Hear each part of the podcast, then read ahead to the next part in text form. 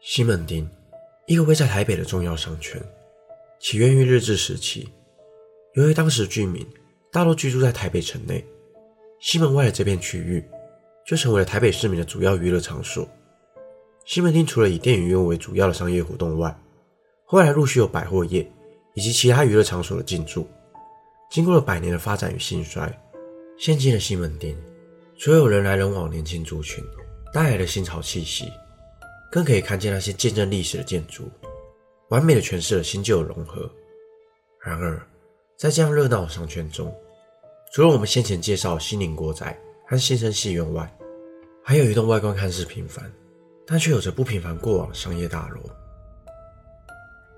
大家好，我是希尔，欢迎收看本集的都市传说。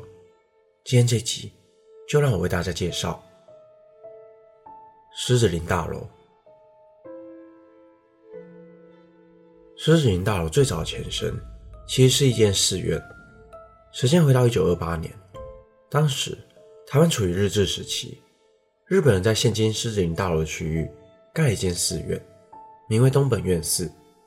东本院寺原本是栋木造建筑，但在一九三零年意外遭到了大火焚毁。一九三六年，日本人在原地修建东本院寺，并改建为钢筋混凝土的建筑。外观则是使用古印度建筑的天竺式圆顶，内部装潢则是维持日本传统的风格，是一间融合不同元素的特色寺院。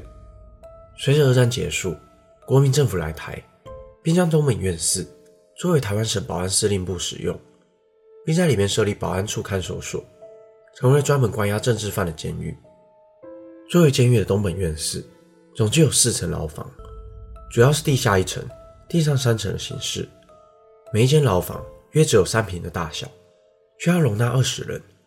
这二十名犯人在这间拥挤的牢房只能站着睡觉，一周也只能洗一次澡，环境十分恶劣，到处布满了恶臭。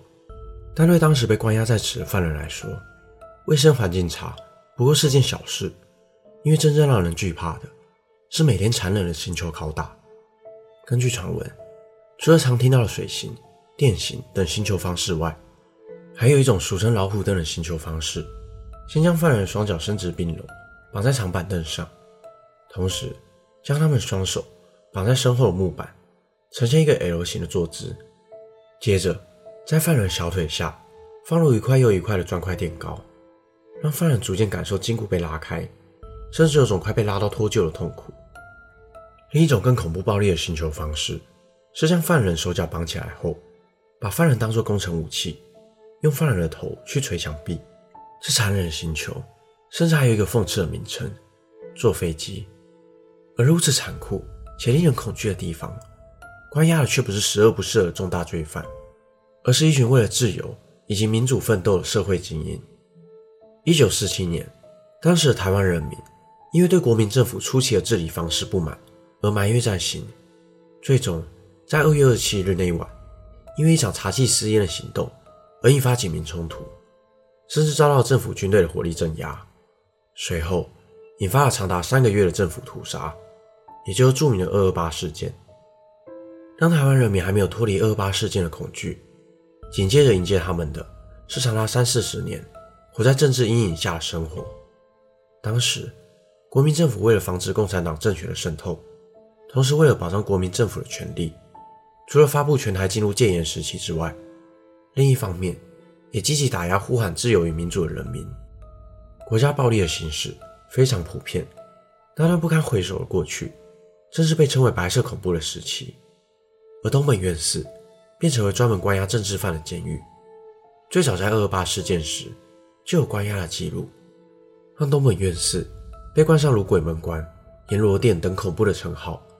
因为大多来到这里等待最终审判的人，不是前往绿岛监禁。就是上马场顶刑场处刑，更有可能会被就地刑求致死。在二八事件处理委员会担任主席的王天登，不仅是台湾省参议会的参议员，同时也是人民导报和自由报的社长。他当时草拟了三十二条处理大纲，要求当局提出针对二二八事件的处理方法。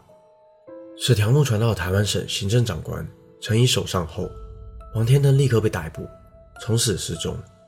而王天恩在《人民导报》的同仁曾透露，王天恩被关押的地点就是在东本院寺。当时的他饱受残酷的刑求，依然不屈不挠，最后遭人以汽油焚身，活活烧死，尸身则被丢入了淡水河中。这个曾经庄重的寺院，摇身一变，却成了比地狱还可怕的人间炼狱。直到一九六五年，随着台湾的经济好转，时任政府打算将位于市中心的监狱撤离，并出售监狱旧址，以获取资金。于是，便撤离了东本院士的监狱。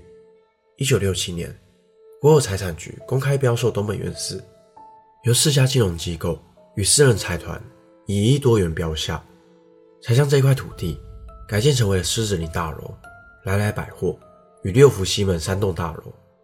其中，狮子林大楼作为住商混合大楼，拥有许多商家百货、港式餐厅、电影院、办公室与公寓套房。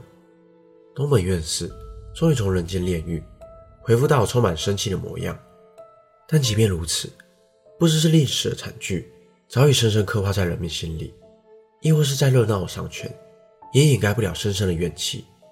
狮子林大楼自完工以后，频频传出灵异的传闻，有不少人表示，走进狮子林大楼都会莫名的感到头晕，但只要离开大楼，便立刻恢复正常。还曾有一名网友分享。他曾和一位拥有灵异体质的朋友去看电影，而他们看电影的地方正是狮子林大楼。当他们买完票上楼时，他开始感到浑身不舒服，莫名觉得恶心想吐，并感觉到有一团白雾在他的身旁围绕着他，便让朋友走在前面。这时，他又看到一旁服饰店的人形模特，周围有许多不寻常的脸孔正盯着他看。正当他感觉到不对劲时，这些脸孔又突然朝他飞奔而来，吓得他赶紧拉着朋友飞奔到四楼。那不舒服的感觉才渐渐的缓和了一些。不过在入场前，他们先去了影厅旁的厕所。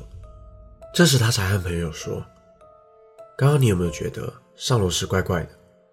还好来到这里就正常多了。”没有想到，朋友却说：“不，还有两个，就站在门口。”看我们上厕所，此话一出，吓得他惊慌失措，当场大骂了一声，连忙冲出了厕所。同时，他的耳边还隐约听到低沉又阴森的声音，就好像是在咒骂他一样，让他不停地对着空气大喊：“走开，不要再跟过来了！”话一说完，声音就突然消失不见，只听见服务员宣布已经开放入场的声音。两人才跟着人群进场，但看电影的途中，他发现朋友一直在左顾右盼。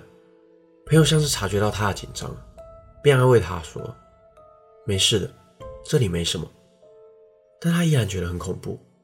看完电影后，两人离开电影院，他忍不住问朋友：“刚刚为何一直东张西望？”朋友才慢慢说道：“刚刚影厅里面其实还有更多陪着我们看电影。”而且他们好像对你很好奇，一直在看你。他们不知道遭遇到了什么灾难，有的全身着了火，被烧得面目全非；有的还会蹲在旁边一直哭。虽然我每天都看得到，早就习惯了，但还是觉得很恐怖，因为他们的身体没有一处是完整的。本期内容就到这里。